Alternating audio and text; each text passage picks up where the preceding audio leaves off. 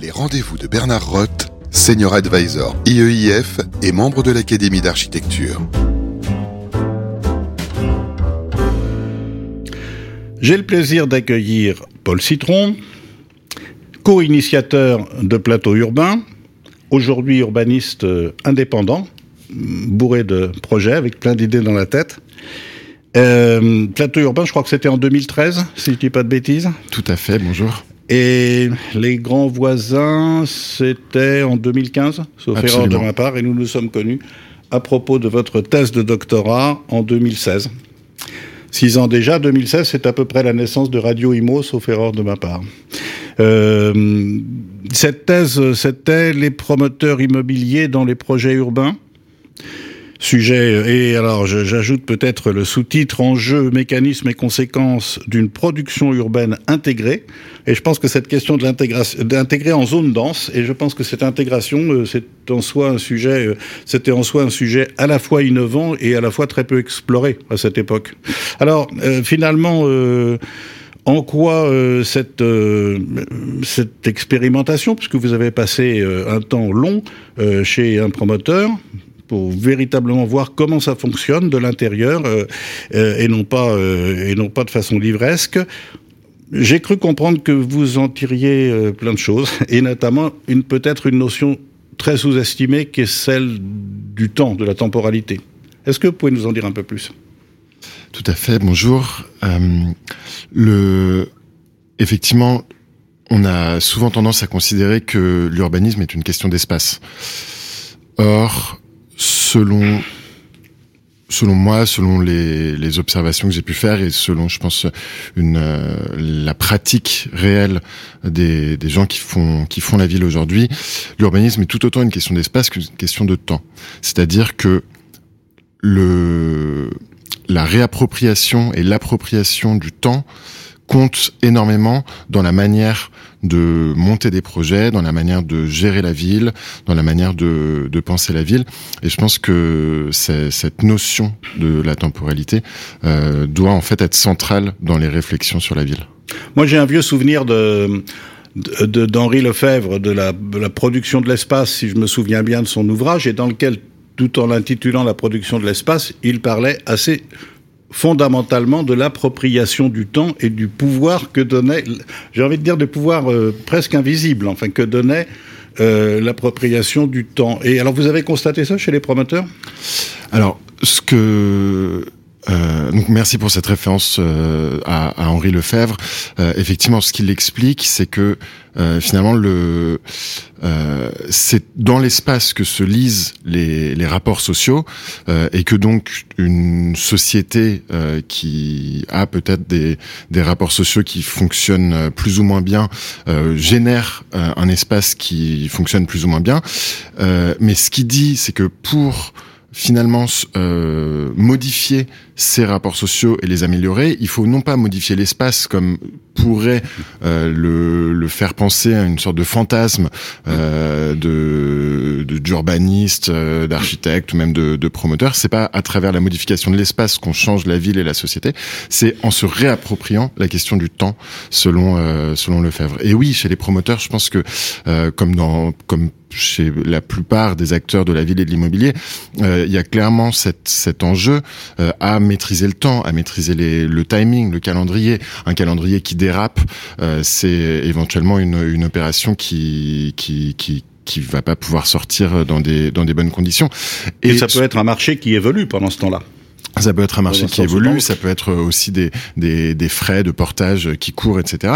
Et d'un autre côté, euh, tous ces temps qui sont censés être les temps morts euh, de, de la ville, les temps un peu incompressibles pendant lesquels euh, bah, les experts, c'est-à-dire euh, architectes, urbanistes, promoteurs, les experts de la ville font leur travail et donc euh, ces temps euh, pendant lesquels les habitants, les citadins, les citoyens n'ont pas accès à certains espaces en, en transition, tout ce temps-là, on a considéré avec Plateau Urbain sur l'idée de Simon Lenné que il était possible de se les réapproprier. Euh, et donc ça, c'est une idée qui est, vieille comme le monde. Hein, c'est d'utiliser ces espaces en friche, ces espaces de projet, pour les mettre à disposition euh, de d'activités solidaires, d'activités euh, productives locales, d'activités associatives ou culturelles qui n'auraient pas accès à l'immobilier traditionnel et qui peuvent ainsi euh, servir la société et servir le quartier. L'idée, euh, l'idée est vieille comme le monde, mais son application, elle est plutôt récente parce que moi, dans ma vie professionnelle assez longue, j'en ai pas vu beaucoup d'exemples, donc c'est très intéressant. Cette façon, alors je vais le dire avec mes mots et vous allez me corriger, euh, cette façon de connecter le monde de l'immobilier et de la construction, j'aurais envie de dire en passage que déjà connecter les deux, c'est pas si mal que ça parce que euh, il y a un gouffre euh, culturel de formation, de, etc. entre les deux. Mais bref, connecter cet ensemble, la construction-immobilier, avec d'autres disciplines finalement, hein, avec euh, des artistes, avec bon, euh, c'était quand même très original. On n'avait pas vu ça beaucoup. Et qu'est-ce que ça a donné si on prend Grand Voisin par exemple? Vous pouvez rappeler pour les auditeurs ce que c'était Grand Voisin?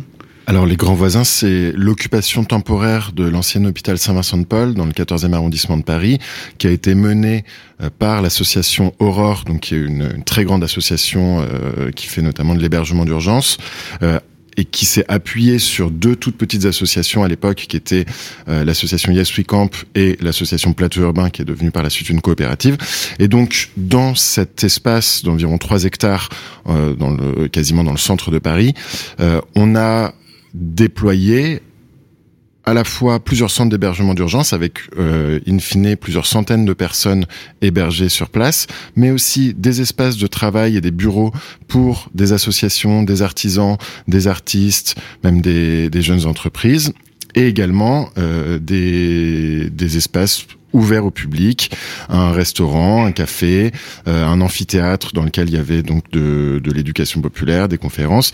Et donc on a créé comme ça une, tout, tout un écosystème, un, véritable quartier euh, qui pendant cinq ans, de 2015 à 2020, euh, a pu expérimenter tout un tas de manières d'utiliser les bâtiments, d'utiliser la ville euh, le temps que l'aménageur euh, Paris Métropole Aménagement euh, mûrisse son projet. Et, et donc c'est ce qu'on a appelé comme ça euh, l'urbanisme transitoire. Et ce qui est intéressant c'est que finalement ce temps court pendant lequel plutôt que de mettre des barrières de chantier on a pu utiliser les, les lieux pour des pour voilà pour donner une valeur d'usage à ces lieux qui étaient dépourvus de valeur d'échange parce que dans une parenthèse eh bien ce temps court a finalement permis à l'aménageur et à la ville de Paris de mûrir leur projet et même de faire un peu évoluer leur projet. Et donc, ils ont changé in fine la programmation de la ZAC euh, pour l'adapter aux usages et aux besoins qu'on avait révélés. Ça, je voudrais qu'on y revienne parce que c'est très intéressant. Mais, mais en vous écoutant, je me dis au fond, euh, euh, bien sûr, c'est une très belle idée et d'application pas si facile que ça, évidemment, euh, de se dire je profite des temps morts et ces temps morts, je vais les réanimer pendant un certain temps. Mais je trouve en l'espèce, j'ai envie de revenir à, Henri Lefebvre et à son titre, qu'on avait la même chose dans l'espace. Je veux dire par là, pas l'hôpital, bien sûr, parce que l'hôpital, il y a une activité très importante, mais enfin, elle elle est quand même assez autiste par rapport au quartier. C'est ce que Hein, Alain qualifiait des gros cailloux, c'est-à-dire dans l'ensemble de la ville, il y, a, un truc qui est considérablement important, ainsi de suite, mais enfin dans lequel on peut pas rentrer, qu'il faut contourner, bref, qui ne contribue pas à l'animation du quartier. Or, à cet endroit-là, il n'y avait pas d'animation du quartier, c'était zéro, c'est-à-dire que pour le piéton, euh, il y avait un linéaire, je sais pas quoi, d'un kilomètre, de 900 mètres, je sais pas combien, dans lequel il n'y avait pas l'ombre d'un commerce, pas l'ombre d'un rez-de-chaussée. Si je me souviens bien, il y a un monastère à côté. Enfin, bref, des lieux qui sont complètement clos, complètement fermés, et dans lequel vous, vous avez injecté, dans le temps, certes, mais dans l'espace aussi, une activité énorme qui est une activité qui a, qui a attiré énormément de monde. Et, alors, qu'est-ce que, alors justement, est-ce que, enfin, vous avez déjà dit, ça a changé en partie, ça a fait évoluer la programmation. Voilà, c'est-à-dire que le, sur les, je crois, 60 000 mètres carrés euh, programmés dans, dans la ZAC, euh, il y avait 600 mètres carrés de, d'espace d'activité qui avaient été pensés par, euh, par l'aménageur et de commerce. et finalement, voyant que euh, à cet endroit qui effectivement était très peu passant, très peu piéton, euh, en fait, on pouvait attirer euh, beaucoup de monde, beaucoup de Parisiens, et voyant que ça, finalement ça, ça révélait un certain charme des lieux, notamment à travers le travail de l'association Yes We Camp qui animait les, les espaces extérieurs de, de l'ancien hôpital, l'aménageur a su voir que finalement ces, ces études théoriques correspondaient peut-être pas tout à fait aux, aux usages qui étaient démontré, et donc changer un petit peu son fusil d'épaule en passant de 600 mètres carrés à 6000 mètres carrés de d'espace d'activité programmée et en les dédiant à, euh, a priori, à des activités d'économie sociale et solidaire euh, dont on voit de plus en plus l'importance pour la société et pour la ville, alors qu'elles ont finalement bien peu euh, d'endroits où poser leurs leur valises, leurs chaises, leurs bureaux au sein de, de l'immobilier tertiaire, notamment dans les métropoles. C'est quand même, je trouve, un, sacré exemple avec des leçons à tirer, parce que toute activité commerciale, euh, depuis qu'on le prévoit, qu'on l'analyse, en particulier dans le monde de l'immobilier, euh, c'est finalement euh, de l'examen des flux commerciaux, des pouvoirs d'achat de, des gens qui passent, etc., etc.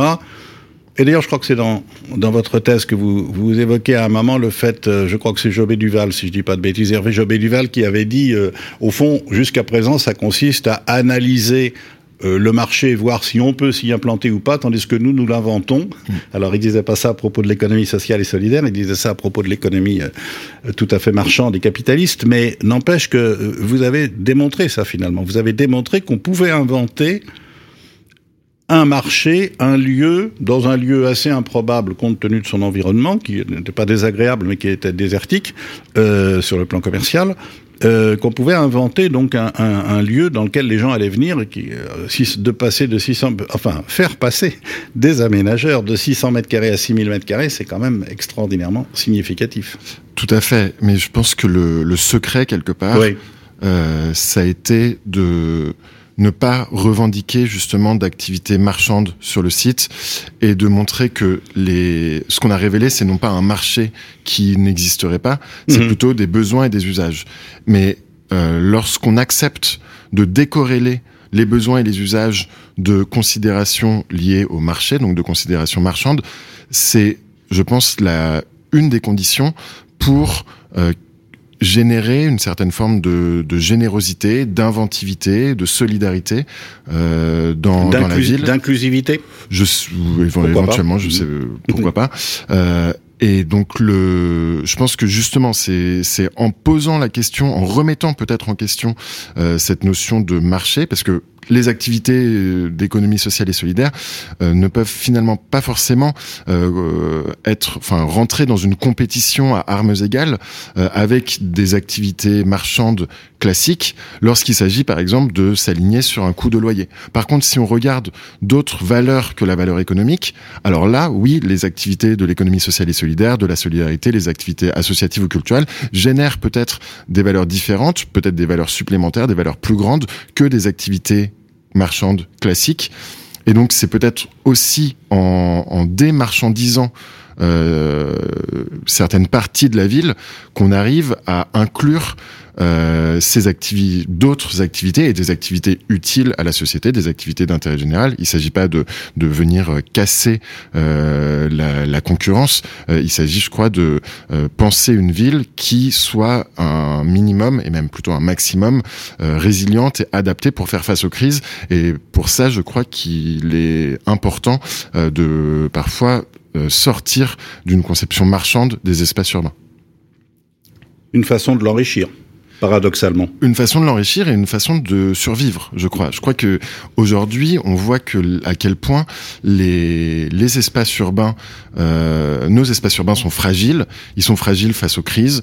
Ils sont fragiles, euh, voilà, que ce soit la, la, crise écologique qui va, qui risque de, de tout emporter, des crises économiques, sociales, la crise de l'énergie, et finalement, euh, nos, nos, villes, nos sociétés ont besoin d'espaces qui accueillent euh, des activités tournées vers la transition, des activités tournées vers l'intérêt général, tournées vers une réflexion sur euh, notre notre résilience collective. Et pour ça, euh, je crois que certains certains espaces de la ville doivent échapper aux lois classiques du marché et euh, donc être réservés à ces activités de transition et, d'intérêt général. Et donc c'est la, c'est, une proposition que l'on porte collectivement euh, de que qu'une loi puisse, euh, de la même manière que le logement social euh, sur l'immobilier résidentiel, qu'une loi puisse réserver certaines parties de nos métropoles, notamment, aux activités solidaires et de transition. C'est un sujet évidemment majeur sur lequel beaucoup de nos entretiens ici se penchent, c'est-à-dire au fond avec la non-artificialisation des sols, avec la, la, la, la, prise de conscience bien tardive de la limite euh, des, des matières, euh, peut-être de l'eau euh, et probablement de l'air d'ailleurs également, euh, avec de nouveaux matériaux, de nouveaux process, euh, et en même temps des phénomènes exogènes que évidemment je ne vais pas développer, mais enfin bref, retour de l'inflation, taux de crédit élevé, guerre à quelques petits milliers de kilomètres de nos frontières, pour ne pas dire centaines, etc. etc. Les enjeux de la ville du XXIe siècle, je ne dis pas de la ville de demain, parce qu'évidemment la ville de demain, c'est celle d'aujourd'hui euh, euh, aménagée et modifiée, mais 80 ou 90% sont déjà là. Ça pose évidemment la question de ces enjeux. Est-ce que vous, considérez, dans ce que vous venez de dire, que l'économie sociale, que au fond, réserver des places à l'économie sociale et solidaire, c'est un enjeu majeur? Et si oui, comment faire? Vous avez commencé à l'amorcer étant fait observer que si je regarde un plan de Paris, euh, je pourrais aussi euh, colorer en bleu tout ce qui est espace public ou appartenant à la collectivité publique du ministère, etc., etc. Et je m'apercevrais que c'est pas rien quand même de, cette partie historique d'une économie non marchande en surface, euh, c'est pas ridicule. Donc je sais pas s'il y a un lien entre, si on peut faire un lien entre les deux. Bref, comment comment vous voyez les choses?